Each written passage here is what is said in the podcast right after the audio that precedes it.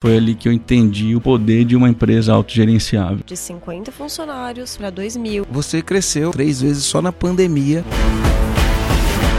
Está começando mais um podcast Empresa Autogerenciável, podcast que vai ajudar você que é dono ou dona de uma pequena ou média empresa a acabar com o caos na sua empresa através de uma equipe autogerenciável.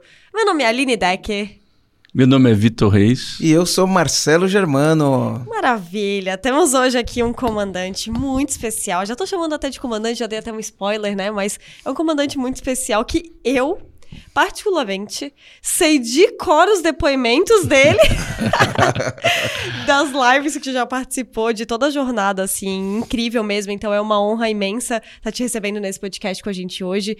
E deixa eu falar Obrigado. rapidamente aqui do, do Vitor Reis, né, que esse comandante está aqui com a gente. Ele é fundador da, do Grupo Med Mais, do projeto Amor a Mais, e ele também é palestrante de desenvolvimento humano. Então, assim, um empresário realmente fantástico, um comandante de alto impacto trazendo aqui para conversar com outros comandantes que estão buscando trilhar essa jornada também. E vou passar a palavra aqui para o Marcelo para apresentar o Vitor Reis. Show de bola, Aline. É, e para mim é uma satisfação muito grande ter o Vitor aqui hoje. O Vitor ele fez uma das primeiras turmas do EAG, acredito que por volta de 2016, era o segundo uhum. ano do EAG, a gente estava começando no, no, nessa jornada. E quando o Vitor chegou, uma coisa interessante, quando o Vitor chegou naquela época, a Med Mais era uma empresa que já estava crescendo, uh, literalmente ela estava caótica, porque era uma empresa que tinha 50 funcionários espalhados pelo Brasil. Me lembro muito é, bem disso, é. que você tinha uma dificuldade de manter os padrões e a cultura com Verdade. funcionários espalhados pelo Brasil. E a gente fez um trabalho de cultura muito legal junto à, à Med Mais e seis anos depois a Med Mais saiu de 50 colaboradores para 2 mil, 2 mil colaboradores. Ontem tive a oportunidade de bater um papo legal com o Vitor é. e ele falou, Marcelo, é, trabalhar a cultura, e a gente é apaixonado por falar de cultura organizacional, né? Trabalhar a cultura organizacional mudou o jogo.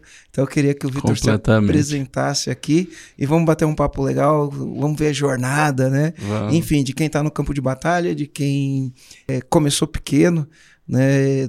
Não herdou nada, começou Zero. de baixo, de baixo, de baixo, e hoje tem um grupo com mais de 2 mil colaboradores, e, enfim, vocês vão entender logo logo o que, que ele está fazendo, o que, que, a empresa dele faz, e muito provavelmente, de uma maneira ou de outra, você já foi coberto, né, por uns dos serviços que a Med Mais presta e você nem sabe. De alguma maneira, a Med Mais estava te, ali, te protegendo. 56 você... milhões de pessoas por mês. 56 Coberto. milhões de pessoas por mês são cobertas pelos serviços é. da Med Mais. Incrível. Incrível. Incrível. Nos bastidores da emergência aeroportuária.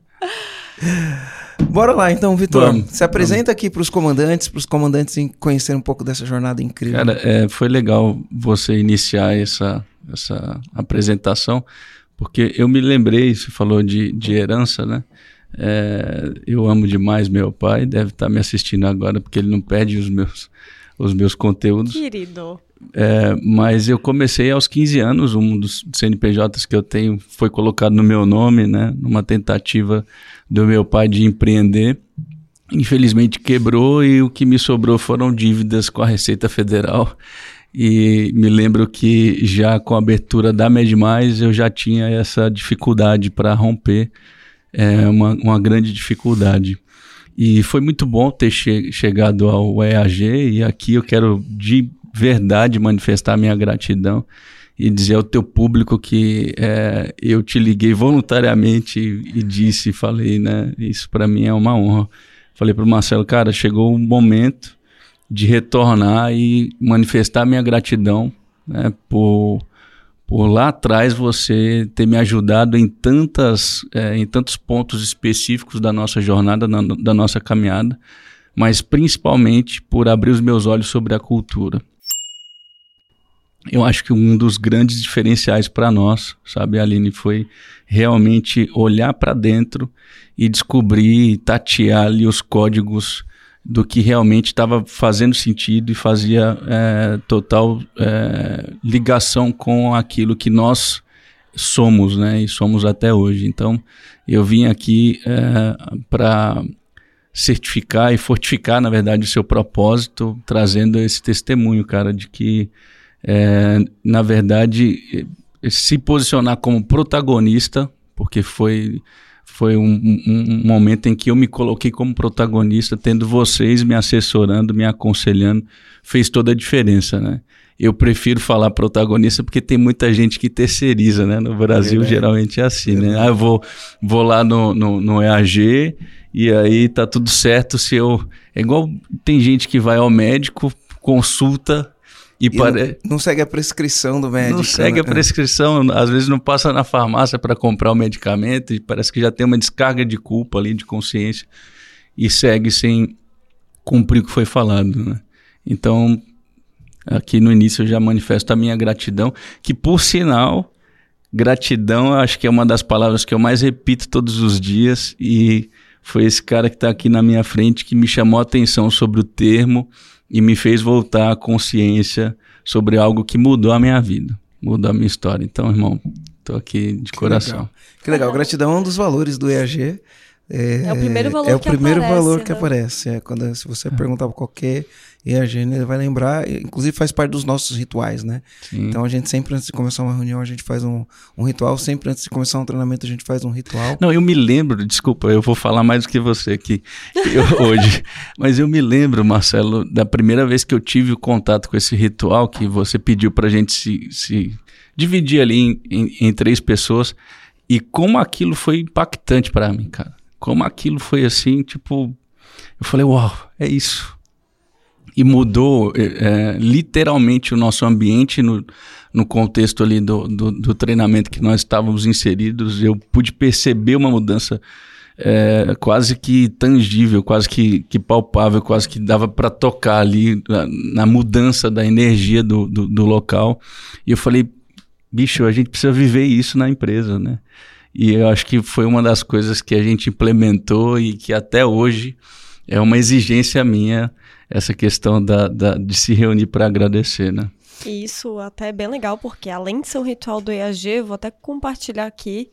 É, eu estendi isso para casa dos meus pais também, porque, claro, eles são pessoas muito humildes. Uhum. Meu pai, ele sempre acompanhava, quando o Marcelo fazia as lives todos os dias, meu pai acompanhava as lives do Marcelo todos os dias. Meu pai fez até a quarta série, né? Trabalhou a vida inteira como servente de pedreiro, uhum. assim, bem, bem humilde mesmo. E ele ouvia todos os dias a live do Marcelo e ele falava assim: filha, eu não entendo muito o que o Marcelo tá falando, mas eu acho bonitas as palavras dele, eu fico lá ouvindo. Então ele falou isso pra mim muito fofo, assim, e aí faz. Vai fazer uma semana que aí eu incentivei eles, dei a sugestão de implantar o Positive Focus no grupo da família, do que WhatsApp, legal. né? Uhum. Eu só joguei a ideia, acho que foi terça ou quarta-feira de noite.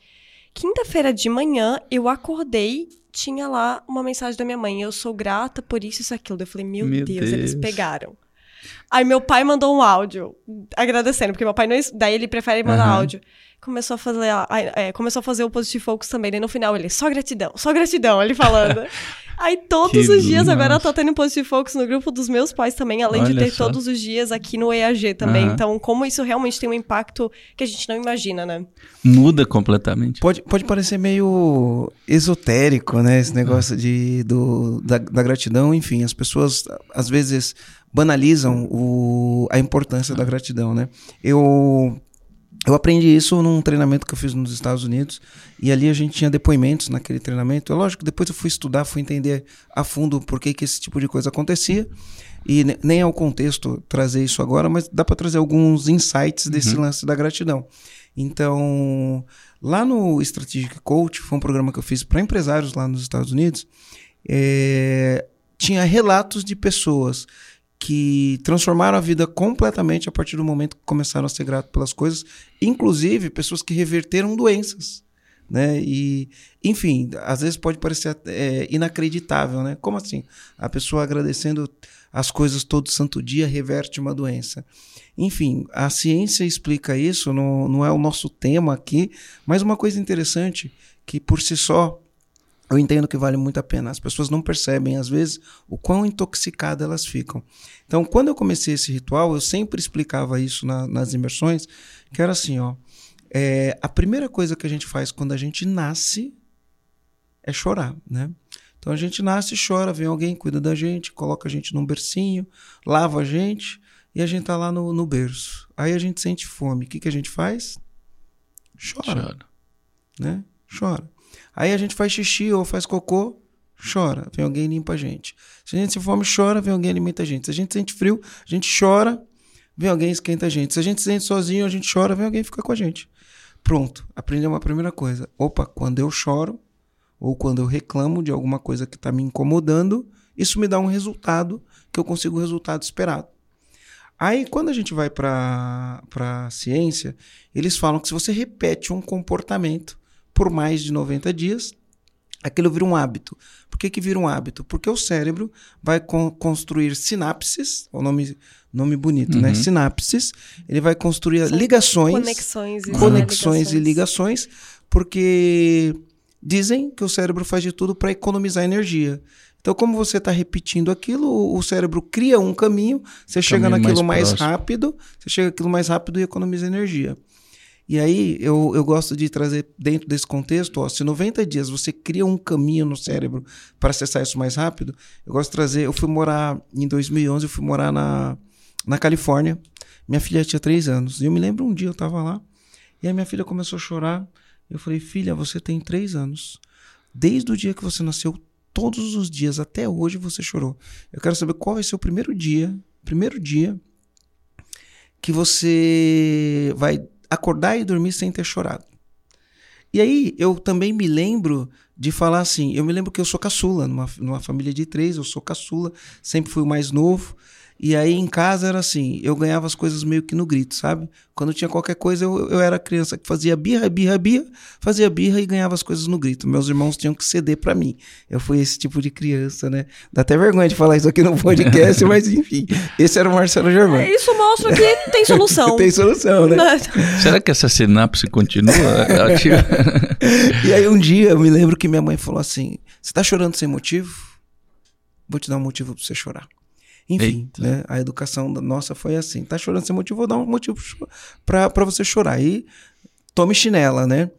E por que, que eu gosto de contar essa história? Porque assim, ó, se com 90 dias a gente constrói um caminho, com três anos, mil dias, a gente constrói né, um túnel com 150 pistas de alta velocidade é, para a gente é, acessar a reclamação. Uma freeway ali. É, uma, né? isso, pra, é, é uma autobahn, sabe? É para acessar a reclamação.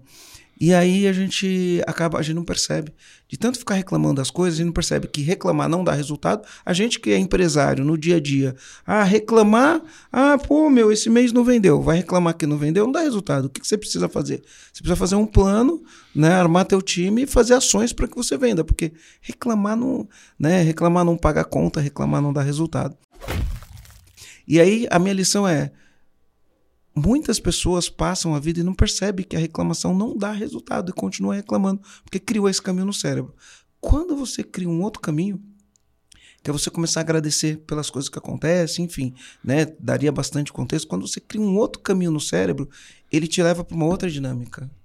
Ele te leva a uma dinâmica completamente diferente de atitude, de energia, de uma série de coisas. Então, pô, você conseguiu um negócio, você é grato por uma pequena vitória, isso vai te incentivar a ser grato por uma segunda vitória, que vai te incentivar a ser grato por uma terceira vitória, pequena, pequenas vitórias, que você vai agradecendo todo dia. A vitória de acordar, a vitória de ter a comida na mesa, né? Enfim. Eu, eu Impressionante como é transmissível, né?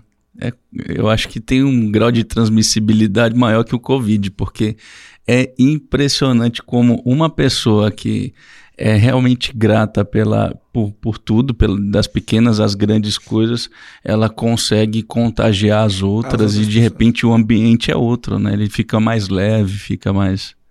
E aí muda a energia. Então isso dá muito resultado. Enfim, muito. daria uma hora de podcast é, só para falar de gratidão, falar de né? Vamos seguir. Total. E aí é um dos nossos valores. E já que a gente tá falando de valores, né? Me conta como que era a cultura do, da Med Mais, como você transformou a cultura, porque eu sempre falo, trabalho de cultura é de tempo integral.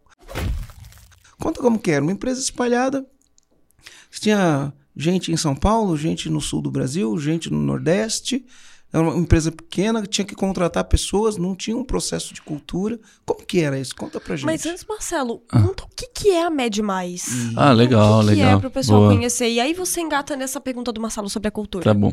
A Med Mais é uma empresa de emergências. Nós começamos com segurança e saúde do trabalho, prevendo acidentes do trabalho. Eu para você que é, é, um participante do EAG, provavelmente você já ouviu falar do mito do empreendedor, né? Então me choquei quando eu li o, o, o mito livro. do empreendedor e eu comecei empreendendo como é, também com base nesse mito de que eu era um técnico em segurança do trabalho, era o, o que eu poderia fazer, o que eu sabia fazer. E comecei é, com uma empresa de consultoria em engenharia de segurança do trabalho. Só não me pergunte por que, que eu criei MED mais, né? Porque eu não fazia nada de medicina, né? E aí, uh, anos depois, nós começamos a, a, terceirizar o serviço de medicina do trabalho, que a gente achou um, um oceano quase azul, não era tão azul assim, era um oceano lá para. Era um mercado pulverizado. É um né? mercado muito pulverizado. E aí nós começamos a terceirizar e nos destacamos na arte da terceirização, porque eu sempre gostei muito de lidar com as pessoas, né? Então é, é uma, uma, um ponto forte do meu propósito, né? Que inclusive foi clarificado através do EAG com algumas sessões durante o processo lá de coach que eu tive que me analisar e tudo foram é, fantásticas. Mas voltando ao ponto do que é a Med e aí nós ah, acabamos nos especializando em terceirizar mão de obra médica, e aí veio uma crise que o Brasil sofreu ali depois da Copa, né? E surgiu uma oportunidade no aeroporto de Brasília de prestar um serviço de emergência médica. E eu não sabia exatamente como fazer, e topamos uh, o que o, o aeroporto estava pedindo com um preço muito menor que o mercado, porque eu também não sabia como realmente era. E aí entramos para fazer emergência médica. Para quem não sabe, todo aeroporto internacional precisa prestar um serviço de, de atendimento médico, então tem uma atividade praticamente hospitalar lá dentro, com uma unidade com médicos e todo um aparato de emergência porque pela legislação internacional, um raio de, se eu não me engano, 8 quilômetros de, de distância do aeroporto é de responsabilidade do aeroporto qualquer prestação de serviço de emergência. E aí entramos no aeroporto de Brasília uh, com uma visão completamente diferente e fizemos algo muito diferente com um preço muito eficiente, muito menor que o mercado. Uh, e seis meses depois, nós já tínhamos é, é, estourado no mercado brasileiro e entrado mais em cinco ou seis aeroportos. E foi exatamente uh, meses antes de eu entrar no EAG. Se eu não tivesse parado para organizar a casa, uma, uma frase que é, não sei se você se lembra, mas numa das nossas conversas você me disse. Você falou, Vitor, é impossível crescer, isso depois da, da, na outra imersão que eu fiz. Acho que eu fiz umas três, né? É que tem a imersão, tem alavanca seus lucros e tem a imersão avançada. Foi. É onde a gente foi, fala foi, em planejamento foi. estratégico. Foi, enfim. eu acho que na imersão avançada você me disse uma frase que me marcou muito. Eu voltei para Brasília no avião, assim, com a cabeça estourando e com aquela frase ali, pensando naquilo. Falei, cara, tô ferrado. Como é que eu vou fazer isso acontecer? Você disse, é, é impossível você aumentar a, a, o salão do, do restaurante sem cuidar da cozinha, sem aumentar também a cozinha. Porque senão vai ser um desastre. E aí a gente cuidou da cozinha, cuidamos dos processos, cuidamos da, da, da, da, da cultura, desenhamos a cultura e aí chegou a oportunidade, né? A oportunidade ela vai vir, né? mas a gente tem que estar preparado. Se a gente não tiver preparado, ela passa por nós e, e, e nos envergonha como uh, pessoas que querem entregar o resultado de propósito de vida. Então foi isso que eu entendi e eu me preparei e meses depois chegou essa oportunidade e a gente deu um show de gestão, de mudança conversando anos depois com o nosso cliente, ele falou: Cara, a gente já tinha um outro fornecedor no, no, gatilho, gatilho porque a gente não acreditava. Porque vocês eram muito pequenos e tal, mas o preço estava muito atrativo, a gente precisava cumprir ali o nosso processo de compras, então a gente deu essa oportunidade e aí é, palavras dele e, e para nós foi um estouro. Então nós iniciamos fazendo é, medicina do trabalho e nos tornamos líderes é, das Américas em emergência aeroportuária. Não tem uma empresa. Qualquer ambulatório que tenha no. Quer dizer, A maioria dos ambulatórios que tem em aeroportos do Brasil hoje. Hoje, 95%. É 95% é da Med Mais. Dos aeroportos. Dos aeroportos. Dos aeroportos. É, rodovias, nós temos cinco, se eu não me engano. E portos, nós temos dois ou três, que são eixos logísticos em que a gente tem focado. Né? Uh, outra palavra fantástica que você me ajudou a, a pensar bastante, porque é, é, a gente empreendedor é louco por, por criar novos empreendimentos, né? E a ausência de foco me atrapalhava muito, né? E eu me lembro de um livro que você me indicou chamado Poder do Foco. Acho que foi no segundo ou terceiro EAG. E eu li aquele livro e falei, caramba, desde então é, eu todas as semanas me aparecem, ainda mais hoje, muitas oportunidades de novos negócios. E para mim é um lazer ouvir e mentorar, ajudar, mas eu sempre me lembro dessa palavra, poder do foco, né? E focado e nichado ainda na Med Mais, é, principalmente hoje, nessa proporção que nós somos, né? Que nós temos. É uma coisa interessante, Vitor, que eu me lembro de algumas coisas assim bem bem pontuais, bem específicas, né? Então naquela época e isso acontece com muitos dos comandantes que seguem a gente, né? Tinha, tinham dois problemas específicos que eu me uhum. lembro, dois problemas específicos. Um problema específico era você tinha que contratar pessoas uh, em lugares diferentes e aí às vezes você tinha um choque de cultura das pessoas que estavam sendo contratadas, porque os gerentes, eles não tinham. Não, não era um choque de cultura, né? É que às vezes os gerentes contratavam qualquer tipo de pessoa na velocidade, né? Porque precisava ser com velocidade. Sim. E ali isso gerava muito estresse das pessoas que estavam trabalhando na Med Mais, que não representava o que era a Med Mais, né? Esse, esse era um problema específico. E aí você tinha outros problemas específicos que era a logística, logística de compra, né?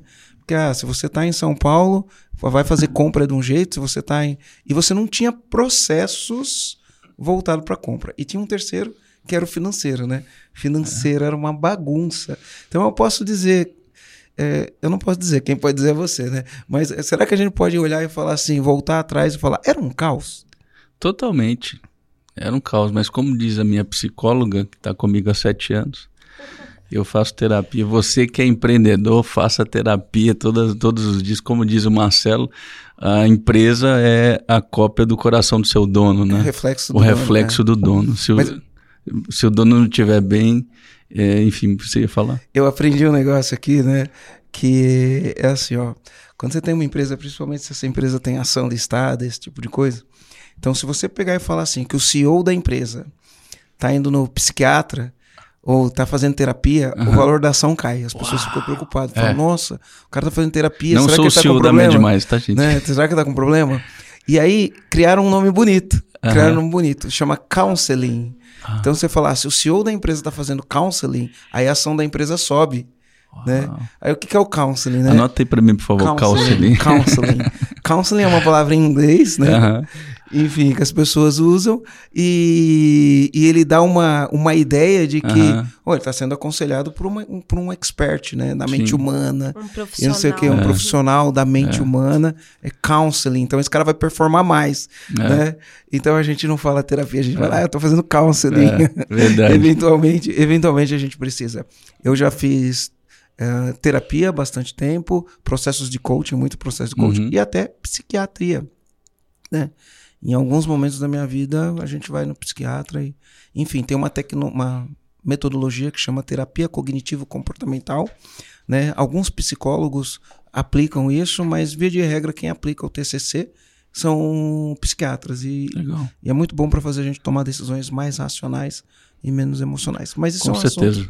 É, como, é, como eu estava falando, a minha terapeuta fala que eu, que eu é, sou um viciado na homeostase, né? Que é o equilíbrio em desequilíbrio. Então, o empreendedor tem muito disso, né? Tanto é que depois que a minha empresa se tornou autogerenciável, porque hoje nós somos autogerenciáveis, uh, isso já tem quatro anos que eu pude me deslocar e sair da operação mesmo, de verdade. E quando isso aconteceu, cara, parecia que eu estava num, sabe, um peixe voando ou um pássaro eh, nadando. Era, eh, eu, eu estava naquela situação porque eh, eu era dependente ou codependente daquele caos.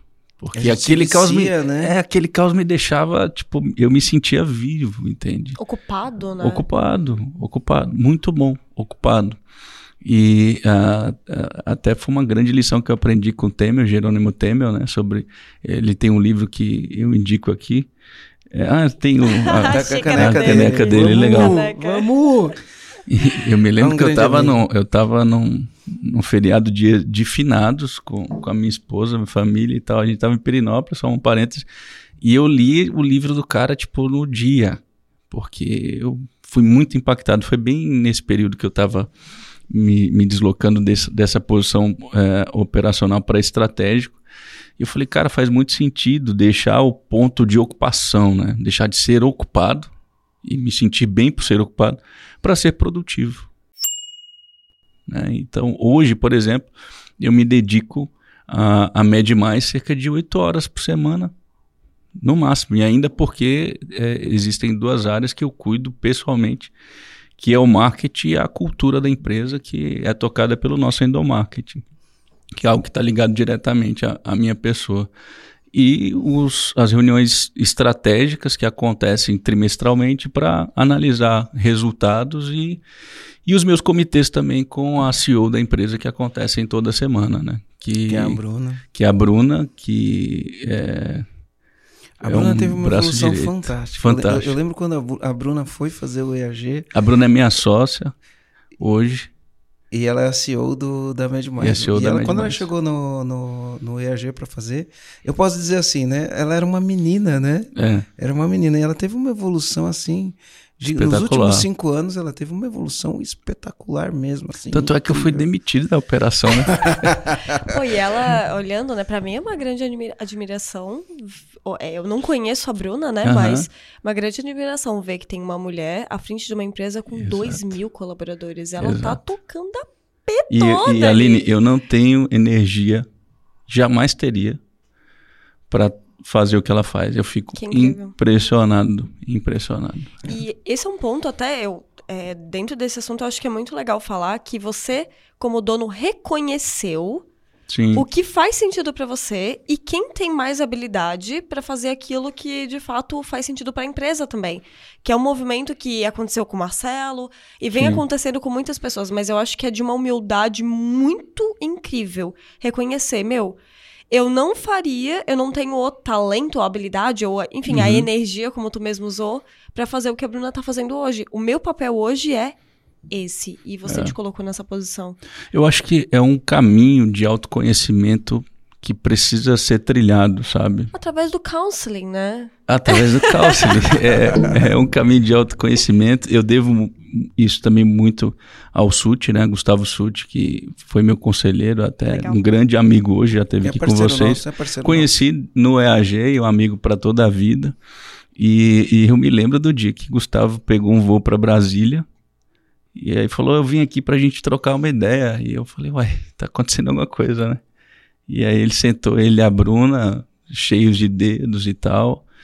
E, e falaram, né? Falaram: Olha a gente entende que você tem uma visão apaixonada né, da empresa, claro, como todo fundador, e que uh, você à frente do, do, do negócio, uh, as coisas não vão funcionar daqui para frente, porque você queima todo o lucro porque você é apaixonado. E é verdade, eu, eu, eu não me importava, sabe, com o resultado financeiro, porque eu queria ver aqui, é, o meu filho, né, que é Mad Mais, que por sinal hoje está fazendo, é, esse mês está fazendo 15 anos, 15 né? anos, né?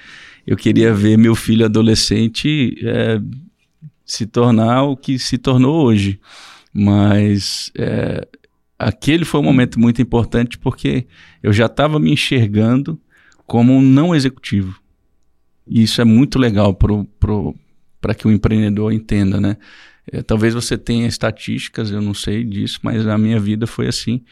Eu compreendi que eu não sou um executivo, eu sou um criador de negócios e é, me dedico a, a, me tornar cada dia um, um líder melhor.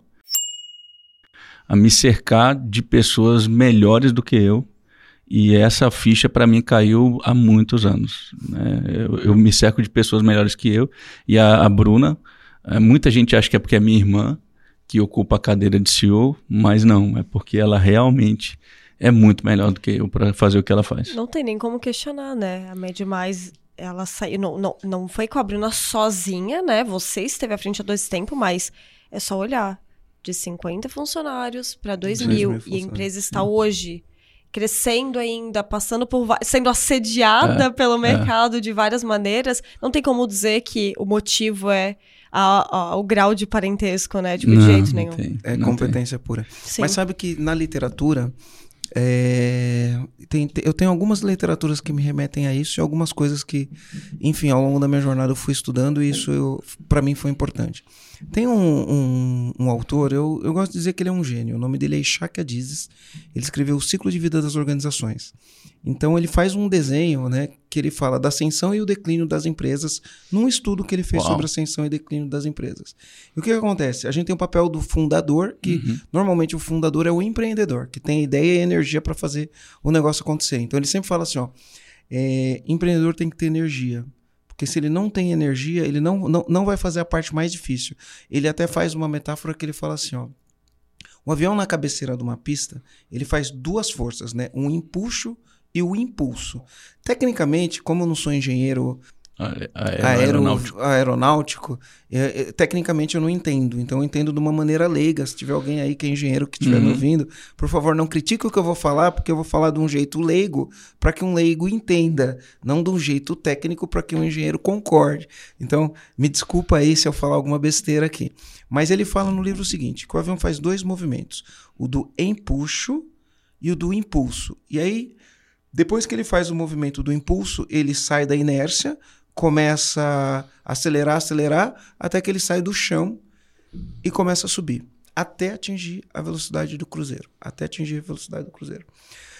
Quando ele, depois que ele atinge a velocidade do cruzeiro e faz o voo todo, ele fala que 80% da energia do avião é gasto entre sair da inércia, fazer o impulso, o impulso e subir. É ele entra no envelopamento. Né? Isso, onde ele gasta a energia. E depois disso, ele gasta menos energia. E aí, na metáfora que ele faz, ele fala assim: um empresário é a mesma coisa. Ele é igual um avião na cabeceira do puxo, do, do, da pista. Então, o que, que é um empuxo? É o barulho. Ele faz um barulho, mas o avião não andou ainda. Está gerando energia. Né? E aí, depois, ele faz um impulso, que é quando ele entra em movimento. É uma outra força, ele entrou em movimento. E aí vai, né? E o, e o avião ele sobe contra o vento, né? Ainda tem, tem essa história aí. E, e o que, que ele fala? Ele fala que o empreendedor, quando vai abrir empresa, ele é assim, ó. Ele começa a falar para as pessoas do que ele vai fazer. Ele está gerando o empuxo fazendo barulho. Bo, bo. Não tá, ele tá parado. Uhum. Eu, eu, vou uhum. fazer isso, vou fazer aquilo, vou fazer aquilo. E aí ele se enche dessa energia, de tanto que ele falou, ele se compromete, se enche dessa energia, e aí ele começa, onde vem um impulso. Caramba, ele tá falando tudo do, do nosso início, do meu início. É, é, é bem Fantástico. isso. Tem um monte de gente aqui que vai Deve se identificar. Muita, é, uma é. galera se identificando. E aí ele fala, e vem o impulso. Então ele começa aí, começa aí, uhum. e vai subir. Ele falou o seguinte, ó. Falam que é, 45%, 50% das empresas fecham em cinco anos, né? Ele fala, não, é, 90% das empresas, elas morrem antes de nascer. Porque tem pessoas que falam, falam, oh. falam uhum. e não montam a empresa. Uhum. Então são poucos os que falam que vão montar uma empresa e que realmente têm coragem de montar e fazer acontecer. Dos que têm coragem de montar a empresa e fazer acontecer, 50% vai fechar antes de 5 anos, dependendo da estatística, é mais ou uhum. menos. E aí, o que, que acontece? Ele fala que para acontecer isso, precisa de muita energia. Então, o dono de empresa tem que ter energia. Só que acontece, chega uma hora que o dono da empresa começa a dar problema. Uhum. Por quê? Porque o empreendedor ele tem uma energia empreendedora que ele vai estar tá querendo sempre novidade, sempre fazer um negócio, e aí ele quer fazer mais, mais, mais, mais, é. mais, mais. O empreendedor quer fazer mais. Paixão por fazer, e, né? Por ver. E aí o que, que ele fala? Que nessa hora precisa do executivo. Por quê? O executivo ele vai focar e ele tem um negócio lá que ele fala que é a maximização da empresa onde você uhum. vai organizar sua empresa, vai maximizar sua empresa para te dar o, o, o melhor lucro, a uhum. melhor geração de caixa. Né? Então chega uma hora que o, o, empreendedor atrapalha. Aí o que acontece? Então, quando o empreendedor atrapalha, você põe um executivo uhum. que é o que vai fazer aquela empresa rentabilizar e entregar valor para o mercado. Só que muitas empresas, depois de um tempo, elas começam a declinar. E quando ela declina, precisa do empreendedor de novo. Porque é só o uhum. empreendedor que tem a energia para fazer isso daí acontecer de novo. É então, cíclico mesmo, né? É. Olha que interessante isso daí. E, e aí tem um livro que chama Founders Dilema, o dilema do fundador. Por quê? Muitos fundadores e empreendedores montam uma empresa. Uhum. E por montar a empresa e por fazer a empresa chegar lá, ele acha que é a pessoa mais adequada para continuar uhum. fazendo a empresa. E aí chega uma hora que ele não é a pessoa mais adequada. Aí ele tem um dilema. Ah. Né? Continuo sendo o, o, empreendedor e o executivo. É ou deixo de ser o executivo, vou para o conselho, uhum. viro o presidente, do, enfim, né? aí tem outras dinâmicas. E que... tem uma crise quase que existencial, né? Tem. É uma crise Sim. que, tipo, e aí? Tem ego agora, né? O que, que eu faço da minha vida, né? Eu dediquei minha vida toda para fazer isso funcionar. É... Agora que está funcionando, eu vou simplesmente sair daqui. Exatamente. É, é, um, é um caminho de muito autoconhecimento mesmo, né, até chegar a esse, essa compreensão, a esse entendimento. E permita-me só uh, ponderar uma coisa, fazer uma colocação interessante, é, que é, pelo menos é a minha experiência. É, a gente jamais, como empreendedor, deve entregar a cultura da organização para o executivo. Não que ele não tenha capacidade ou que os meus executivos não tenham, sabe? Mas é que uh, a cultura sai de dentro de nós. Né? E somente a gente consegue mantê-la viva. E quando eu digo a gente, eu falo, pelo menos não sei se você concorda comigo, mas é, é o, o, empreendedor. Né? Então hoje, até hoje, por exemplo, eu até aqui em Santa Catarina estou visitando todos os nossos colaboradores para falar sobre o nosso projeto que é o Atmosphere, né? Que é fala da atmosfera, que é um pouco do que a gente falou aqui da gratidão, da fé e propósito, prazer em pertencer, alta performance, lucro é, e infinidade. Infinidade, infinidade, aí eu lembrei é, aqui. É, que é a mesma coisa que sustentabilidade que o mercado fala, mas a Med Mais é feita de forma diferente. Legal. E aí você focou na cultura, né? Qual, qual foi o impacto? Como que você começou esse trabalho? Como você, porque às vezes você está num único lugar, você implementar uma cultura é difícil, né? Você uhum. tendo pontos distintos, né? É, porque uma coisa é uma empresa física, outra coisa é uma empresa criar cultura num ambiente remoto. remoto o que não é o teu caso. Outra coisa é criar uma cultura em locais físicos diferentes, espalhados, uhum. e manter essa cultura por toda a organização. Como que você fez isso? Eu sempre tive uma visão estratégica do marketing no negócio, né? Então, mesmo pequenos, eu me lembro que eu saí do EAG, e cheguei em Brasília, chamei o meu marketing, que na verdade era uma, uma estagiária da, do, do, do marketing, estava entrando como analista de, de, de, marketing, que hoje é a nossa diretora de marketing do grupo e está à frente da, do marketing até hoje e vende a empresa melhor do que eu, viu? É quase como você aqui é, no, no EAG, a Aline vende muito bem. E aí eu sentei com a Ingrid, por sinal, beijo no coração, Amo você. É tão bom. É tão bom a gente olhar para trás e ver é. quanta gente a gente formou, que a gente pegou. Eu acho que é o né, melhor menino, de tudo, sabe? ou menina, né? É. Pegou um menino, quando você olha e fala, nossa, é. olha o profissional que se tornou. E a gente sabia que a gente contribuiu com isso. Daí é muito legal. Exatamente. Sentei com a Ingrid e a gente começou, peguei aquela carta de valores, né? Peguei o caderninho do PVE, do ponto de vista ensinável, eu lembro de tudo até hoje. É, bom aluno. É, sim. É, sentei com ela e falei, cara, a gente tem esse desafio. Não sentei com a RH no início, né? Até porque nós tivemos muitos problemas até chegar com a pessoa ideal, que é o nosso diretor de, de gestão de pessoas, que o propósito dele é fazer gente feliz. E isso é lindo na vida dele, que é o Henrique. E, e aí eu sentei com a Ingrid e falei assim, cara, a gente precisa difundir isso aqui de uma forma que convença as pessoas, para elas entenderem que é isso que a gente realmente acredita. E aí levei os exemplos né, da, das cartilhas do, do EAG, eu me lembro que eu me lembro do Rogério explicando como ele fazia na Luma e tal, eu levei tudo. Né? A minha vontade na época era trazer o meu time. Né? É, no, no, na época não tinha esse formato, né? Me parece que hoje vocês têm. É, não, a gente não tem. A gente tem assim, ó, um, uma formação que é só para dono de empresa, e aí a gente tem treinamentos de lideranças que é para o time. Uhum. né, ele não tem o mesmo contexto do treinamento de dono.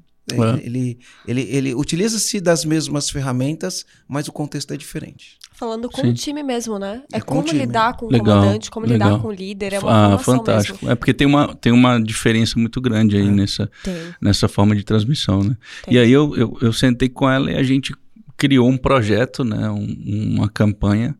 E eu coloquei isso debaixo do braço, cara. Eu lembro que vocês é, falavam muito de, de, do empreendedor se, se tornar um missionário, né? o missionário, o evangelista daquela cultura, né? E eu não sei se você sabe ou se eu já te contei, mas eu fui criado para ser um pastor, né? Minha mãe se frustrou muito porque eu me tornei um empreendedor, mas eu fui criado para ser um pastor, fiz teologia e tal. E, e, e aquilo se encaixou muito para mim, porque é, não fazia muito sentido essa questão da religião, independente de quem acredita ou não, mas não fazia muito sentido, assim, não conectava com o meu propósito. E, e quando eu vi aquela carta de valores e, e me vi naquele púlpito, né, naquela. Eu falei, uau, essa aqui é a minha igreja, cara. Então é, é aqui que eu preciso ser um missionário e, e, e levar isso para as pessoas. E foi aí quando a vida das pessoas começou a mudar através da nossa cultura. E para mim essa foi a grande, a grande virada. Então a Med Mais ela começou a se tornar é, um, um, uma fábrica de vencedores. E daí a pouco, é, através do que você também me ensinou, faturamento é vaidade, lucro é sanidade e caixa é rei. Aquele dia que você me disse isso, você disse isso pra gente no EAG, foi outra explosão que eu tive e eu falei assim, putz, cara, eu preciso tirar até como meta do nosso comercial esse faturamento a qualquer custo, porque não, não faz sentido. E isso foi, foi assim, muito importante também para o nosso crescimento saudável, sabe? Foi muito, foi, não sei se eu estou falando de não, muitas outras coisas, mas... Não, é bem isso mesmo. É, é, foi, foi, foi exatamente isso que aconteceu. Quando, quando você implanta uma cultura, no final do, das contas, toda cultura ela vai ter que ter um objetivo de resultado, né? Exatamente. Então é, pô, se, se a cultura é de resultado, não tem como não olhar para os números financeiros. É. Né? E aí isso ajuda a tomar decisão, né? Isso ajuda a tomar decisão. É, e de verdade, o, o financeiro ele é ele é não o coração. Né? Ele é o coração, mas assim, é, como meta, ele é secundário. A gente realmente é, quer transformar a vida das pessoas internamente e através de pessoas é, felizes a gente salva é, milhares de pessoas em todo o Brasil e, co e, cobre milhões de pessoas em todo o Brasil, cada um sendo feliz e fazendo momentos da gratidão em todos os aeroportos, fazendo o Thanks Day, que é o dia da, do agradecimento a cada três meses. Então a gente tem uma cultura é, hoje é, muito mais forte do que na nossa sede, que é o que a gente chama de Med Office. E as pessoas são realmente tocadas e transformadas pela, pela nossa cultura. E no dia a dia, como que você fez para quais foram os rituais que você criou para disseminar essa cultura em todas com pessoas todas espalhadas né? no dia a dia? Que tipo de ritual que tu criou, além, por exemplo, da gratidão? O que mais que você criou de ritual para manter essa cultura viva em locais diferentes? Uma pergunta muito interessante. É, a nossa virada de chave foi ter encarado os nossos gerentes, que o mercado chama de gerente, como embaixadores. Então, a, a gente classifica e trata-os dessa forma.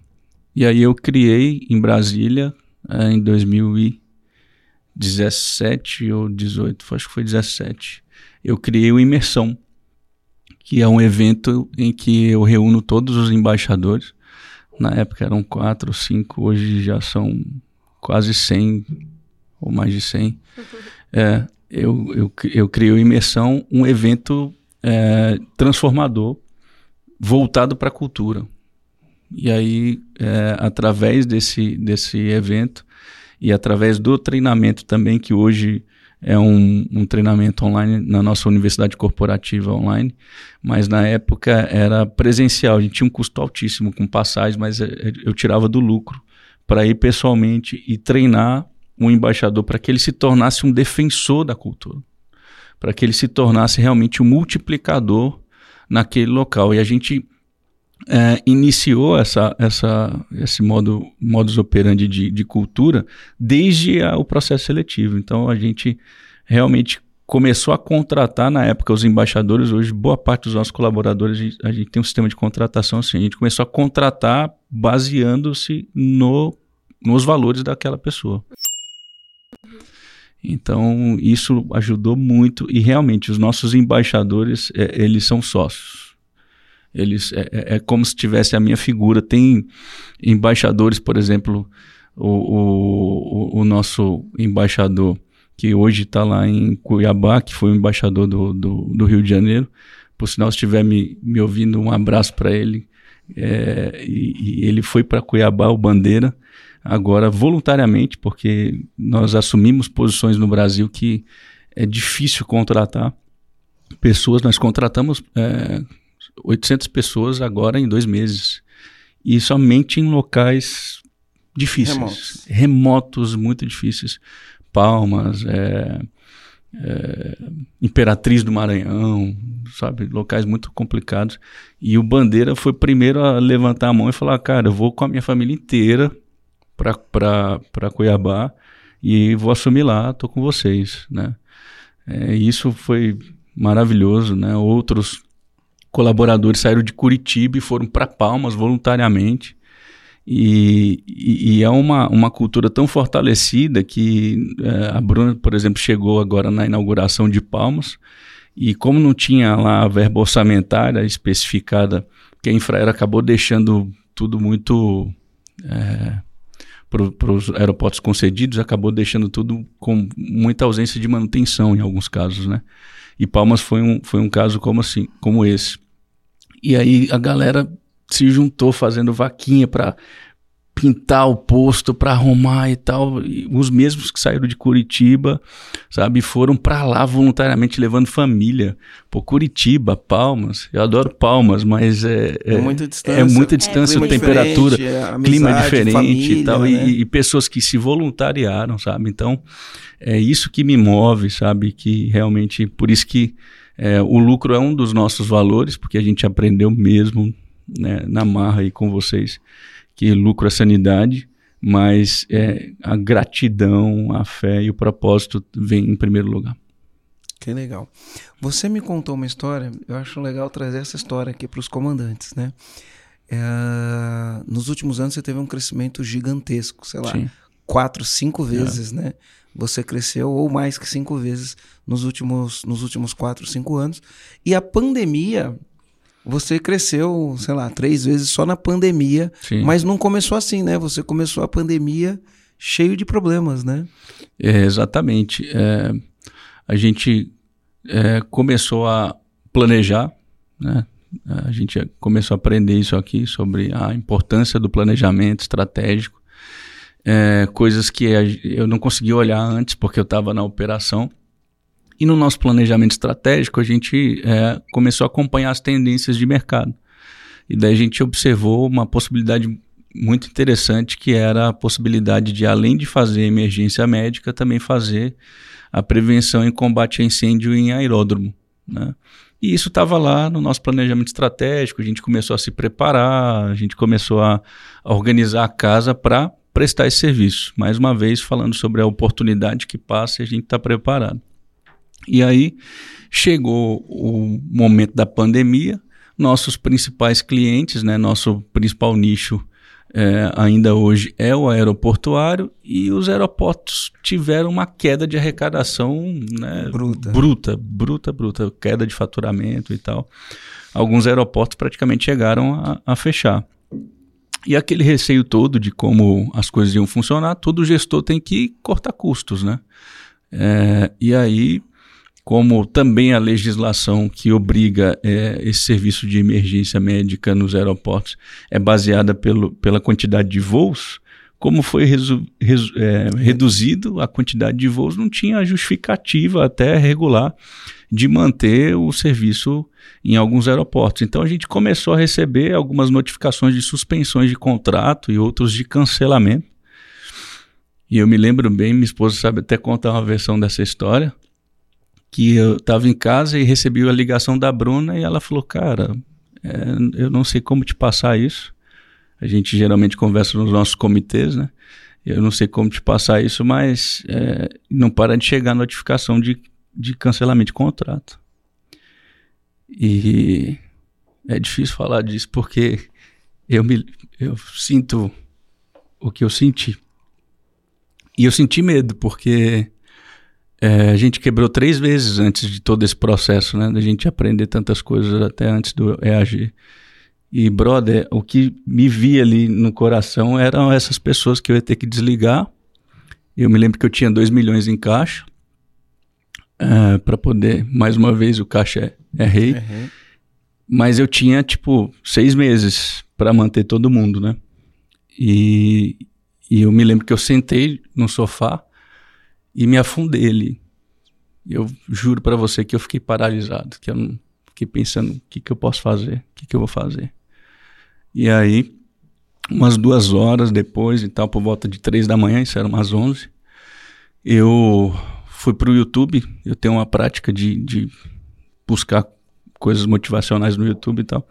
E eu vi um vídeo, cara, do, do de um dos é, primeiros coaches, é, E. Nightingale, que foi é, discipulado lá pelo, pelo Napoleon Hill. E naquele vídeo ele falava sobre o segredo, que era um áudio de uma rádio que ele tinha gravado, que ele falava sobre o segredo de todos os tempos, que é o versículo em que Jesus fala: Pedi e dá-se-vos-á, buscai e achareis, todo aquele que pede recebe, aquele que bate encontra. E no vídeo, no áudio, ele ensinava a colocar uh, no cartão essa frase e, fa e fazer um empoderamento dizendo para si mesmo: toda vez que sentir medo, você lê.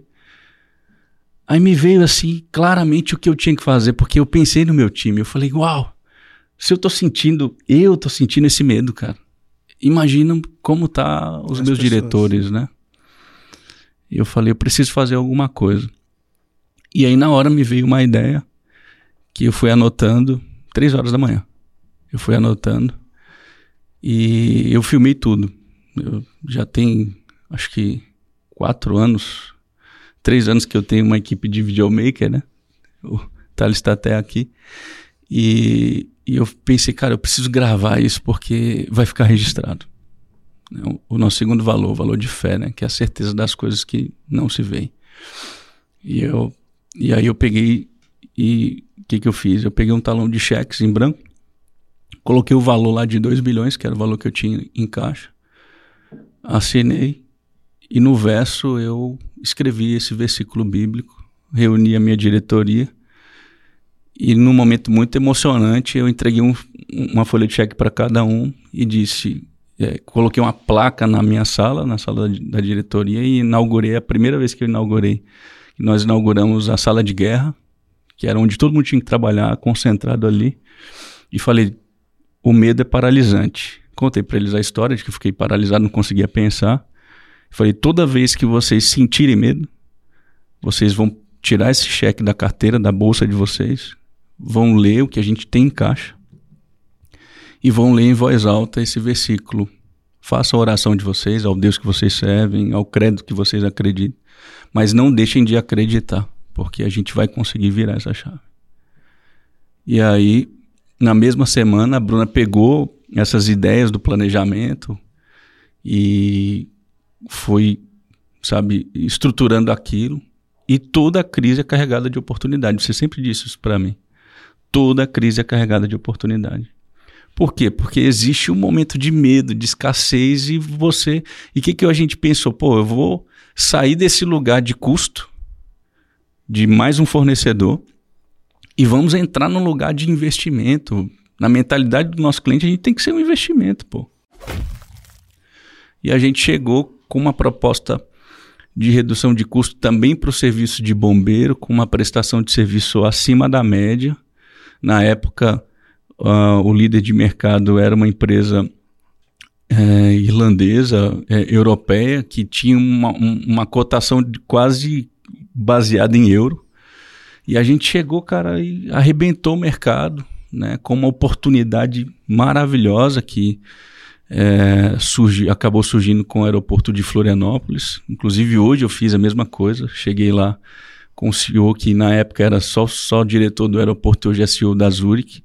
Tomamos um café e eu pude agradecê-lo por essa oportunidade que ele me deu de acreditar na gente, que a gente não fazia serviço de combate a incêndio, de acreditar na gente fazendo esse serviço. E hoje nós estamos também com o mesmo serviço em vários em outros aeroportos. 80% dos aeroportos então, do Brasil. Além, ou no, no, momento em que, que o teu cliente queria reduzir o seu contrato, é. ou cancelar ou suspender os contratos, você fechou contratos novos, isso fez uma oportunidade. Exatamente. E aí, além da, do serviço de emergência médica, você cuidou. Hoje você cuida do, de toda a parte de prevenção a incêndio, é. do aeroporto, bombeiro. Exatamente. Bombeiro, combate, é, a parte de combate a incêndio, prevenção de acidentes, a parte de emergência de, de APH, é, e nos tornamos parceiros mesmo. Né? Nós não somos. Outro, outro dia eu estava no aeroporto, já te contei isso, né? Eu estava no aeroporto em Campinas, falou, porque durante a pandemia eu eu tinha que ir para Porto Alegre, não tinha voo direto para Porto Alegre. Então a gente tinha que ir até Campinas, sair de Floripa até Campinas e voltava, né? Então eu fiz muito muita conexão em, em Campinas. Viracopos. E, e aí um dia eu tava Foi ali... Foi o nosso segundo aeroporto. É, e aí outro dia, outro dia eu tava ali e eu vi lá os bombeiros, né? Med Mais, eu fui lá e conversei com o bombeiro. Que legal. Fui lá e conversei com ele. Falei, pô, você trabalha na, na Med Mais? Falei, que bacana. Aí bati um papo com ele bacana. lá e depois falei você, eu encontrei um, Verdade. um bombeiro aqui da, da Med Mais no aeroporto de, de Viracopos. De Viracopos. Muito bom, muito bom. Eu, eu, e eu acho que é isso, sabe? A gente é, não pode ceder ao medo. Né? E, e, e, como você disse muito bem, uh, os nossos executivos eles olham para a operação e eles precisam da gente nesse momento porque uh, eu devo tudo a, a, aos meus executivos, a Bruna também nesse momento porque eles pensaram e fizeram a coisa acontecer, mas o medo paralisa qualquer mente ativa. E a gente Ele... gosta de falar que a ação cura o medo. Ação cura o medo, né? A ação cura o medo. É, e eu costumo falar que o medo é uma cortina de fumaça. Porque foi isso que aconteceu comigo naquele momento, sabe, Aline? Que eu sentei no sofá. Ali é o sofá. É, foi como se tivesse. Sabe como se essa sala se enchesse de fumaça e não conseguisse enxergar um palmo à sua frente? Então é, é, é a minha forma de descrever. Né, é, e a gente tem aquele negócio do copo meio cheio meio vazio, né? Sim. Que, enfim, por mais batido que seja, às vezes a gente não percebe esse negócio do copo meio cheio, meio vazio. Então, por exemplo, quando entrou a pandemia, né? Aí você olha, se você quiser olhar para a crise, você fala, nossa, tá vindo uma crise aí, né? E você fala, por exemplo, eu que trabalho com, com os comandantes, donos de pequenas e médias empresas, meu, tá vindo uma crise aí, eles vão ficar tudo sem dinheiro. Eu posso pensar isso, e eu posso ver isso, né? Porque é uma questão de, eu tô vendo, as pessoas vão ficar sem dinheiro, e aí eu tô enxergando uma crise. Ou eu posso olhar para isso e falar, meu, os donos de empresa vão precisar de ajuda. Exatamente. Né? Exatamente. É, é, é, é dois lados da mesma lados. moeda, né? Vai, vai ter sempre um, um, lado positivo, uma visão positiva da, da, da, da mesma situação, sabe? E a gente faz uma escolha diária. Eu acho que não só na crise, mas é uma escolha diária. Né? Você passa por alguém, dá bom dia, e aquela pessoa não te responde, você escolhe interpretar aquilo. Né? Aí você diz para si mesmo, acho que fulano não está num bom dia hoje, porque deve ter acontecido alguma coisa. Ou então você diz para si mesmo, nossa, que cara mal educado, não vou mais dar bom dia para ele. Então tem sempre uma forma, uma maneira de, de, interpretação que também vai mudar a sua vida naquele dia. Se você encarar daquela forma, você já é mais um item negativo, né? Para te pesar e tomar as suas costas e, e trazer um peso ali é. para você naquele momento. Você, você falou uma coisa que fez eu lembrar da mesma coisa que aconteceu com a gente na pandemia.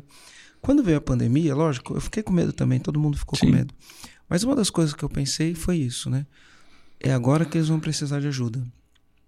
E para você ver quando a gente faz as coisas do coração, né? A gente é missionário do nosso próprio, do, do nosso próprio sonho, né? É, o que a gente fez no EAG, a gente parou de vender. E falou, meu, os caras vão precisar de ajuda. E a gente começou a fazer live diária. E aí nessas lives diárias, a gente começou a fazer umas três lives por dia. Fazer três lives por dia durante a pandemia. E olha uma coisa interessante que, que eu fiz. Eu comecei a ligar para todos os players eu, do mercado, uhum. concorrentes, amigos, comecei a ligar para esses caras e falar, vamos fazer uma live? Então, eu tenho lá o, o Marcos Marques. Uhum. Ele é meu concorrente, mas é meu amigo. Antes Sim. de ser. Antes de ele montar a aceleradora, a gente já, já se conhecia, já, né? E, e eu liguei e falei, cara, vamos fazer uma live. Você fizemos três lives. Eu, eu, eu e o, o, Marcos. Fiz uma live para audiência dele, uma live para minha audiência. A gente fez uma mentoria ao vivo. Uhum. Escolhemos três pessoas para fazer uma mentoria ao vivo uhum. no, no YouTube. Aí depois fez uma live eu, ele, o Jackson Egler, que hoje ele, ele mudou de posicionamento no mercado, mas era um concorrente nosso era um concorrente nosso. Eu fiz uma eu e o Jackson Eggleston para audiência dele, eu e ele para minha audiência. Fora as lives que você, não sei como tá hoje, mas fazia todo dia, eu, né, é, de manhã. Eu agora tô fazendo só de segunda-feira, mas acho uhum. que eu vou voltar a fazer todo dia, né, Aline? Calma. Olha aí, Aline, mas, mas eu só apoio. É. é. então é assim, tem esse lance do copo, né, meio uhum. cheio. Meu, as pessoas precisam de ajuda. Vamos ajudar as pessoas. E, e ao fazer as coisas para ajudar as pessoas, a gente cresceu 250%. Olha aí. Sim. Em 2020 é. foi o ano que virou mesmo o nosso é. jogo, né? Quer dizer, em 2019, uma decisão que a gente tomou virou de verdade o nosso modo de enxergar o EAG, o que já deu uma. Nossa, ali a gente já cresceu bastante. Mas 2020, depois com toda a oportunidade que a gente é, aproveitou naquele momento que e é muito engraçado, né? Quando a gente fala, nossa, aproveitou uma oportunidade na crise, eu que uhum. oportunista. Uhum. Cara, muito pelo contrário, a gente fez um monte de empresa conseguirem chegar do outro lado da ponte por causa da nossa aceleração. Porque Sim. a gente cresceu, porque a gente conseguiu fazer o que tinha que ser feito, a gente ajudou muitas empresas a conseguirem chegar do outro lado da ponte na, no meio dessa pandemia, né? E, que a gente passou. E, e é maravilhoso quando a gente foca nisso, né? É. é. Porque focar no faturamento realmente é, é, é, o pior dos mundos, porque é uma vaidade louca, né? É. Mas quando a gente foca realmente no cumprimento do nosso propósito, e o cumprimento do nosso propósito vai ter uma ligação direta com a, as pessoas, né? É, e nunca com o nosso próprio ego, né? Sim, incrível. E você trouxe vários pontos ali que aconteceram esse momento de, de medo, como que você treina hoje os seus embaixadores, seus líderes, o seu time. Mas eu queria entender lá atrás o que te fez tomar a decisão de, de fazer um treinamento para acabar com o caos da tua empresa. Mas assim, o que, que você estava vendo da sua empresa que te fez buscar uma ajuda externa? Então, eu estava assistindo Billions. Acho que a maioria dos empresários já viram isso, né? É, e eu tinha uh, feito com vocês o avançado, e eu me lembro de uma coach psicóloga que trabalhou comigo e foi fantástico esse trabalho que ela fez. Tinha também o, o Pedro, Pedro Penido, Penido a, Cris, né? a Cris. Foi maravilhoso. Uh, eu me peguei várias vezes me sabotando e, e, e, cancelando os agendamentos online. Na época, o agendamento online era difícil, mas eu, eu procurava fazer, mas muitas vezes me sabotava, né? Cancelava. Mas me ajudou muito nesse entendimento de quem realmente eu era, propósito, as coisas. E eu pensei, cara, eu preciso que meu time viva isso. E aí eu estava assistindo Billions e, e, e, não sei se você já assistiu também. E o Axel tem uma psicóloga dentro da, da, da empresa. Não lembro o nome dela aqui agora, mas... É, eu também estou tentando lembrar. Eu assisti esses dias o Sideways. Já assistiu Sideways? Não. Uh, Sideways é um filme que é o mesmo ator do que era casado com a psicóloga uhum. lá, que é o promotor de justiça. Ele é um filme feito com esse mesmo autor. Ah, sim, Mas sim, eu não sim, lembro sim. o nome dela. Bom, enfim. Pode ser que eu lembre, até terminar aqui, é, pode ser é, que eu também não me lembro. Uh, eu sei que eu, eu comecei a admirar muito aqu aquela. Uh, não só uh, o posicionamento dele de humildade, de estar ali sempre né, fazendo terapia com ela, apesar da, da visão que eu discordo da, da do, do, personagem ali, é, do, do Axel, mas é, ele começou a tratar a, a psicologia organizacional como uma, um, um, fator muito preponderante, muito importante para o negócio crescer, né? E como eu tinha passado por esse processo também com a crise com, com, com, com Pedro, Pedro, falei, pô, eu preciso de uma figura assim, cara. Eu Só preciso. Só parênteses bem rapidinho, a, uhum. a Cris e o Pedro eles foram especialistas né, no nosso método. Isso. Hoje a gente tem um time aí de aproximadamente 30 especialistas atendendo, então só para fazer essa legenda. Que bacana, ali. muito bom, muito bom. Na minha época não era assim, mas me ajudou Eu bastante. Acho que quando você fez devia ter três especialistas, hoje a gente tem é, 30 especialistas. É, é verdade. E, e aí é, é, eu tive um contato com uma, uma, uma psicóloga, até É, gratidão a Kelly, se ela estiver me assistindo, Kelly Rodrigues, que queria também fazer uma mentoria comigo para poder empreender, né?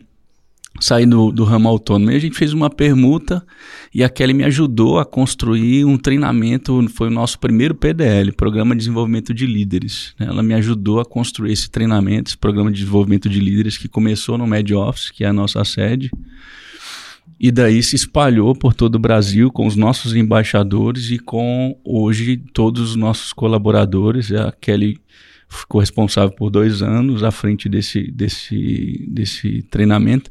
No início tinha muito uma pegada do que a, a psicóloga do Axel fazia, né? Ela assistiu o, o Billions também e me ajudou muito numa coisa que o Marcelo sempre falou, mas eu não conseguia sair do lugar, que é que a gente precisa ter estômago.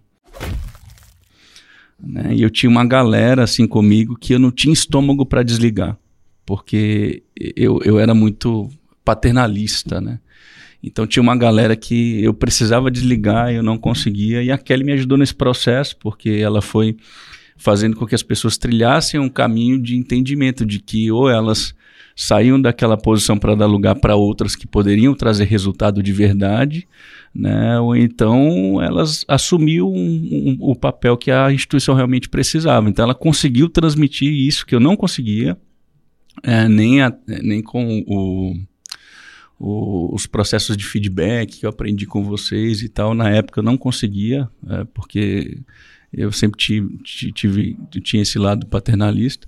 E aí ela me ajudou a criar essa, essa disrupção e a criar esse programa de desenvolvimento de líderes que a gente replica hoje através da liderança do nosso diretor de gestão de pessoas em outros formatos em todo o Brasil e a gente não abre mão disso. Então o, a, gente inicia, a gente passou o ano inteirinho né? Outra coisa que a gente aprendeu, que eu aprendi contigo, é que a empresa precisa ser uma escola, né? Uma escola é para a vida, né? É a gente passou o ano inteirinho treinando os nossos líderes, os embaixadores, e aí no final do ano, em novembro, a gente puxou para novembro, nós temos o Med Mais Awards, que é uma premiação tipo Oscar. Isso eu faço desde a época também, tem cinco anos que eu faço isso. A gente manda os primeiros lugares para Cancún, e eu nunca fui para Cancún. Eu já fui, eu já fui. É, eu nunca fui para Cancún, mas a gente manda os primeiros lugares para Cancún, os três primeiros lugares é, do Brasil todo. E o restante a gente premia um de cada base, alguns prêmios é, relevantes. E aí, comandante, tô aproveitando aqui para passar para te dizer que existe uma oportunidade para você definitivamente acabar com o caos na sua empresa através de uma equipe autogerenciável. Essa oportunidade é o programa EAG. O programa EAG é constituído de três fases. Primeira fase, uma sessão estratégica, onde a gente vai te dar clareza do seu negócio, a gente vai te mostrar o que te impede de chegar lá, a gente vai te mostrar quais as oportunidades você consegue ter a partir do momento que você remove os obstáculos e garanto que você vai sair de lá energizado. Depois disso, se a gente aperta a mão e faz negócio, a gente vem para a segunda parte, onde você recebe acesso a uma plataforma que pode acessar você e todo o seu time para praticar metodologias de gestão que funcionam e dão resultado. Depois disso, a gente vai ter duas aulas ao vivo online, onde a gente vai gerar para você um desafio, um desafio de gestão.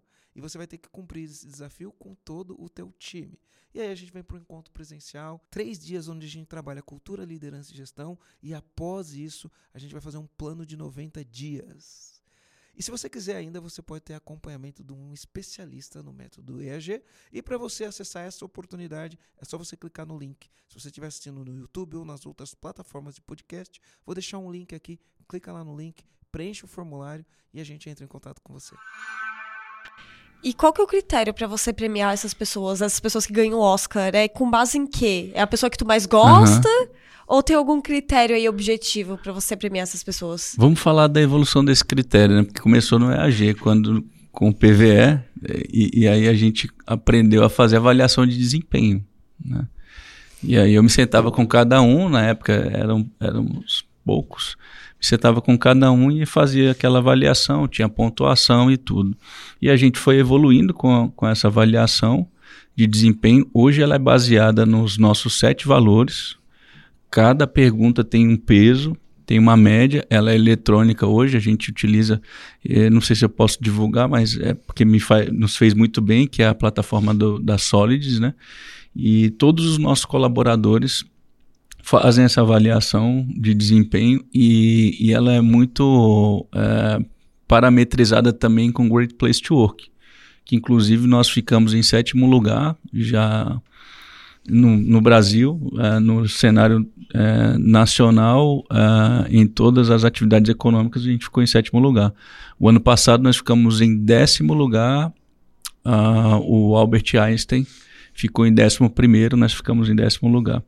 E a gente está só subindo aí é, para ranquear. E esse número, para mim, é fantástico. Eu prefiro o sétimo esse ano, né? Porque a gente está criando sete valores. E, e aí é digital e ainda assim existem aqueles que, que acabam não dando muito crédito, não acreditando muito, mas é, é, é quase que unânime quando as pessoas são realmente é, premiadas e, e, e, ganham os melhores prêmios. E, e, é muito emocionante. Né? Esse ano nós fizemos no, no estádio lá de Brasília, numa sala lá exclusiva para lives, né? transmitido para todo o Brasil. Foi um show, foi lindo. Pô, é, o, é o quinto ano consecutivo que a gente faz, a gente vai se aperfeiçoando e, e com uma, uma audiência incrível entre os nossos colaboradores, maravilhosos. E a gente também criou uma descentralização. Então, tudo que acontece hoje no nosso Med Office também tem que acontecer nas nossas bases. Então, a gente pegou aquele orçamento e, e, e ratificou, estratificou para que cada base possa viver aquilo. Então, por exemplo, no Med Awards, é, em cada base do Brasil, é, eles fazem a festa de fim de ano deles com aquela verba ali que a gente manda para o churrasco, alguma coisa. E como nós temos plantonistas, né? Então, até os nossos colaboradores que estão nos aeroportos também têm a verba deles ali para fazerem e ganham o kit de endomarketing. Tem que utilizar o kit de endomarketing durante o evento deles fazer as postagens e, e, esse também é um peso de, na avaliação, a, a, participação nas mídias sociais também é um peso, nossa avaliação e conta muito. Que legal. que legal. isso daí. E aí, então, o critério é a avaliação de desempenho, a nota disso. Exatamente. E critérios, como, por exemplo, ali a participação, a presença em eventos e... A, a avaliação de desempenho já contém esses critérios. Ah, já, já. claro, com certeza dentro das perguntas. Então, Exatamente. Aí tem a, a autoavaliação. Boa. E tem a avaliação do, do, do líder, do, do gestor e. A avaliação final. E avaliação final, que aí é, é, é, depois da entrevista, aquele gestor entra em, em, consenso com. Tá vendo que eu ainda lembro? Entra em consenso com, é o, o, é, com o colaborador e aí eles fazem ali. É, a no, sai a nota final e, e, é, e sobe para o sistema. Sabe que Legal. hoje, né? Hoje a, hoje a tecnologia ajuda, né? Então tem a Solids, eu até em algum momento a gente vai gravar uma, um podcast com a Mônica, que é a fundadora da Solids. Eu conversei ah, com ela esses dias e a gente vai gravar um podcast com ela também. depois eu quero conhecê-la. Pra ah, te apresento. Eles fizeram, fizeram um negócio muito legal, fizeram uma rodada aqui. Ela foi a primeira, ou a segunda, a segunda mulher, né, dona de uma, fundadora de uma HRTech, a fazer Caramba. um levantamento de investimento da, da, ordem de meio bilhão de reais. Então, é, é, muito legal. Vamos! Né? É, é, muito legal. A Aline adora isso, né? E, enfim, é, as mulheres estão fazendo coisas incríveis e, e é, é, muito legal ter essa representatividade. Então, a gente vai gravar qualquer, qualquer hora com ela. Mas hoje tem a tecnologia. Quando eu comecei esse negócio de avaliação de desempenho, eu estava fazendo pós-graduação. 2008 foi o ano que minha filha nasceu. Estava fazendo pós-graduação e na matéria de RH uh, começou a falar de avaliação de desempenho. E aí eu não, não, não tinha um modelo de fazer avaliação de desempenho. Hoje a tecnologia você tem online box, você tem vários outros modelos. E o que, que eu fiz na época? Ó? É, eu tinha um, um, amigo que trabalhava no Unibanco. Olha aí. Lá na minha pós-graduação. Ele trabalhava no Unibanco. E aí eu fui fazer um benchmarking com ele. Ele me mostrou o um modelo de avaliação do Unibanco. E aí eu trouxe isso né? Era numa planilha de Excel, na verdade, uhum. é até hoje, né? Enfim, a gente imprime, a gente joga ele uhum. no Word, pega as tabelas do Excel, e aí eu trouxe isso para a Luma. A gente começou a utilizar dessa maneira, então a gente coloca os critérios que são as competências. Muitas vezes as competências são os próprios valores da empresa, e a gente põe lá autoavaliação, avaliação do gestor, e aí na conversa decide, decide qual que é a avaliação é, final. Então a gente, enfim, sempre fez desse jeito. E hoje a gente tem a tecnologia ajudando a fazer desse jeito. E a gente usa isso desde uma época que a tecnologia não ajudava tanto a fazer desse uau, jeito. Uau. É, eu me lembro, eu me lembro dessa, dessa fichinha. Claramente foi algo muito impactante para mim. É, mas hoje a gente é, evoluiu bastante. A avaliação de desempenho nos ajudou a, a, ter uma visão bem precisa sobre a nossa cultura, a resposta à nossa cultura. E o nosso grande desafio hoje é o employer brand, né? Que é, ele começa antes da contratação, atrair é, os colaboradores que tenham ali a nossa nosso código cultural e não ter receio de fazer o desligamento dos colaboradores que realmente não se encaixam e que por uhum. algum motivo estão conosco, mas não estão alinhados à nossa cultura, né? Que é uma coisa que vocês falam muito também sobre aquele colaborador que está ali, mas ocupando o lugar de alguém que foi feito para aquele lugar, né? E ele foi feito para o lugar de outra empresa. Então a gente tem muito essa visão é, hoje e, e, a gente trabalha muito esse employer brand. É, eu, eu, eu, tenho uma frase, faz tempo que eu não falo essa frase, né, Aline? Que eu falo assim: quando, é, você, quando você fala sim para a pessoa errada, automaticamente é. você está falando não para a pessoa certa. Disso. E eu falo que o inverso é verdadeiro. Né? Eu falo que quando um colaborador ele fala sim para a empresa errada, automaticamente ele está falando não para a empresa certa. Isso vale é uma via de mão dupla. Exatamente. Né? Então a gente e quando que... a gente entende isso como gestor, como líder, a gente sente uma paz tão grande né, no poder Liberta. da decisão. Uhum. Liberta e você vai para a entrevista de desligamento. Na verdade, você vai fazer o desligamento já com essa tranquilidade de que você está libertando aquela pessoa para seguir o caminho dela e para para encontrar uma, uma empresa que faça, faça conexão. Mas é, a título do que a gente estava falando agora há pouco sobre a clareza aqui das palavras, né? Employer Brand, é, acho que você já falou sobre isso aqui muito bem, mas é o empoderamento da marca ao ponto de fazer com que as pessoas que é, se conectam com os valores delas é, se atraiam.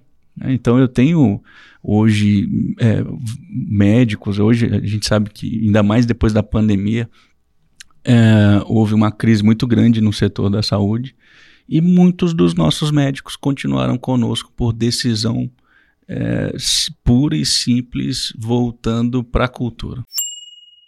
Eu, eu, eu, continuo com a Med Mais e, e, estão conosco até hoje e vários outros. A gente criou no nosso Endon Market o episódio chamado Sou Med Mais, né? E ali é, é, estilo aquela, aquela, aquele marketing da Universal, né? Sou Universal, eu sou Universal.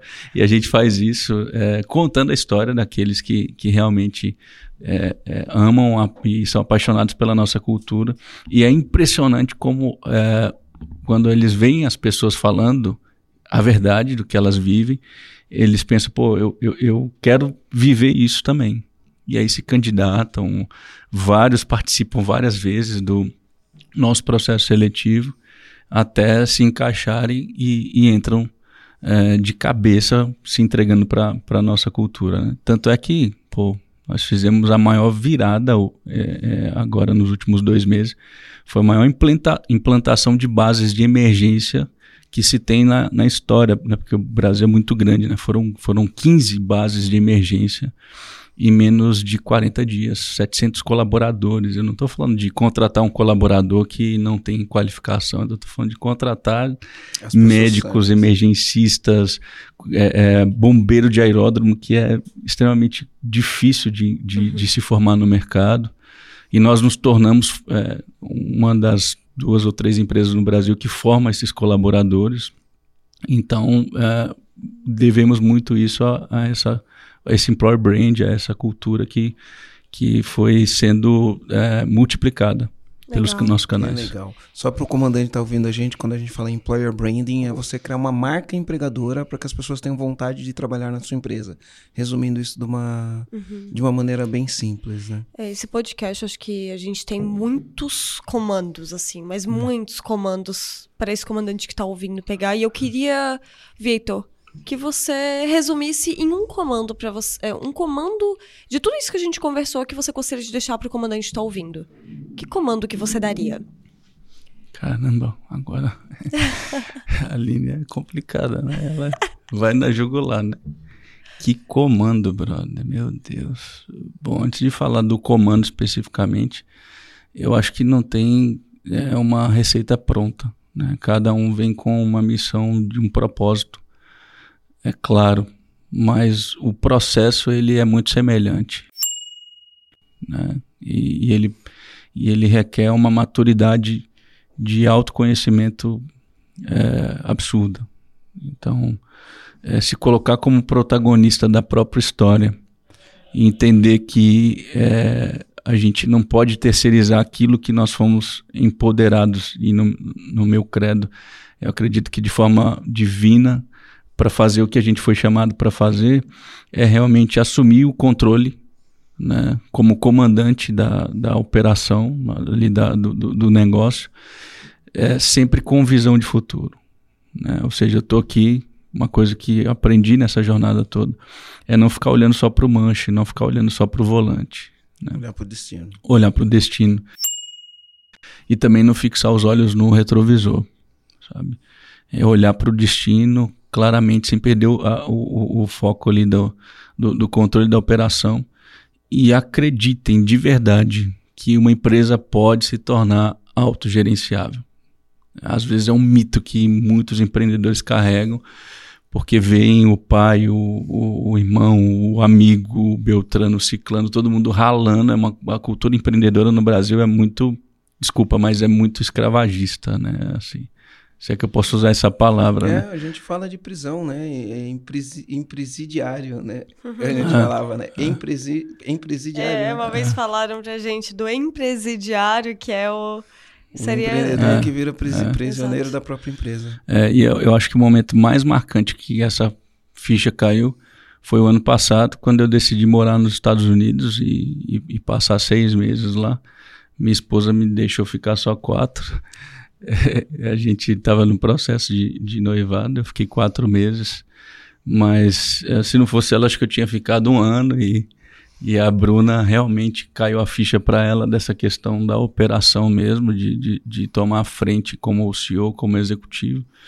E, e foi ali que eu entendi, a gente até se falou por telefone na época, foi ali que eu entendi o poder de uma empresa autogerenciável, né? A paz, a tranquilidade de, tipo, é, focar só no resultado. É, o legal é, de, é falar assim, para quem está ouvindo agora, porque a gente já deve estar tá no episódio aí por volta de quase 140, Ixi. né? Esse é o 139. Esse é o 139. Mal, 139. É, ou talvez seja é outro. Quase, né? É quase o 140. Mas tem muita gente que começa a ouvir o podcast e não ouviu os primeiros. O primeiro podcast, a gente explica o que é uma empresa autogerenciável. Porque também a gente quer deixar claro para as pessoas que tudo isso é possível, porque, como o nome diz, autogerenciável, porque a empresa tem gestão, a empresa tem liderança, a empresa tem cultura. Então, os, os, pilares, né? Cultura, liderança e gestão, a empresa tem cultura. A empresa tem uma liderança, a empresa tem gestão do dia a dia, né? E é lógico que a gente pode abrir isso para os outros, outros fundamentos. Legal, eu tenho um comando, Aline. Vai lá, Marcelo, manda o teu comando. Tá bom, eu me lembrei do Peter Sandy, e aí no livro dele ele fala a organização, as organizações do futuro são as organizações que aprendem. E as organizações que aprendem são as organizações que ensinam. Né? Então eu olho para a MedMais e vejo que a MedMais é uma, uma organização que ensina. Né? Quando ela, ela, ela, ela, divulga essa cultura, o ponto de vista ensinável, que a gente chama, o educativo, está né? Tá ensinando as pessoas um jeito de encarar a vida, um jeito de viver a vida, é, a vida tem muito mais para oferecer para gente do que somente trabalho e preocupação, né? Então, organização que cresce é a que aprende, a organização que aprende é aquela que ensina. Para mim, um baita comando Verdade. foi enxergar como que a tua, como que o teu papel de comandante hoje se dá dentro da Med Mais. É, de você hoje ter o papel de disseminar a cultura é, e esse ser um dos teus principais papéis, né? Como que você está fazendo agora? Você está em Florianópolis? Você não é daqui de Florianópolis. Não. Você está aqui agora visitando é, a sua equipe, o seu time, que por mais que não tá todo santo dia embaixo dos seus olhos, ou embaixo dos olhos da própria Bruna, uhum. eles estão na linha de frente fazendo o que tem que ser feito. E prova disso é o Marcelo conversar com alguém do teu time aleatoriamente em Campinas. Uhum E, e pelo menos, né, pelo que o Marcelo me passou aqui, pô, foi uma baita de uma impressão boa. O Marcelo Legal. teve, então, olha que incrível, assim, e olhar o teu papel hoje como um papel realmente de disseminar, de educar, de tornar os teus gerentes como embaixadores mesmo. Eu anotei esse tópico aqui. Então, acho que esse é um baita de um comando mesmo que eu pego, que eu acho incrível.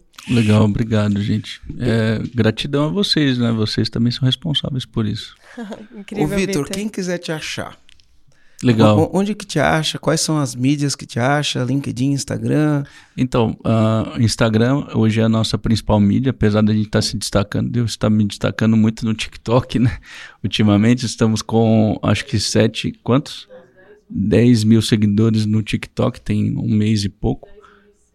10 mil e, e poucos é, seguidores. E uh, o, o, o código é VREIS, com dois S, arroba Verreis com dois S.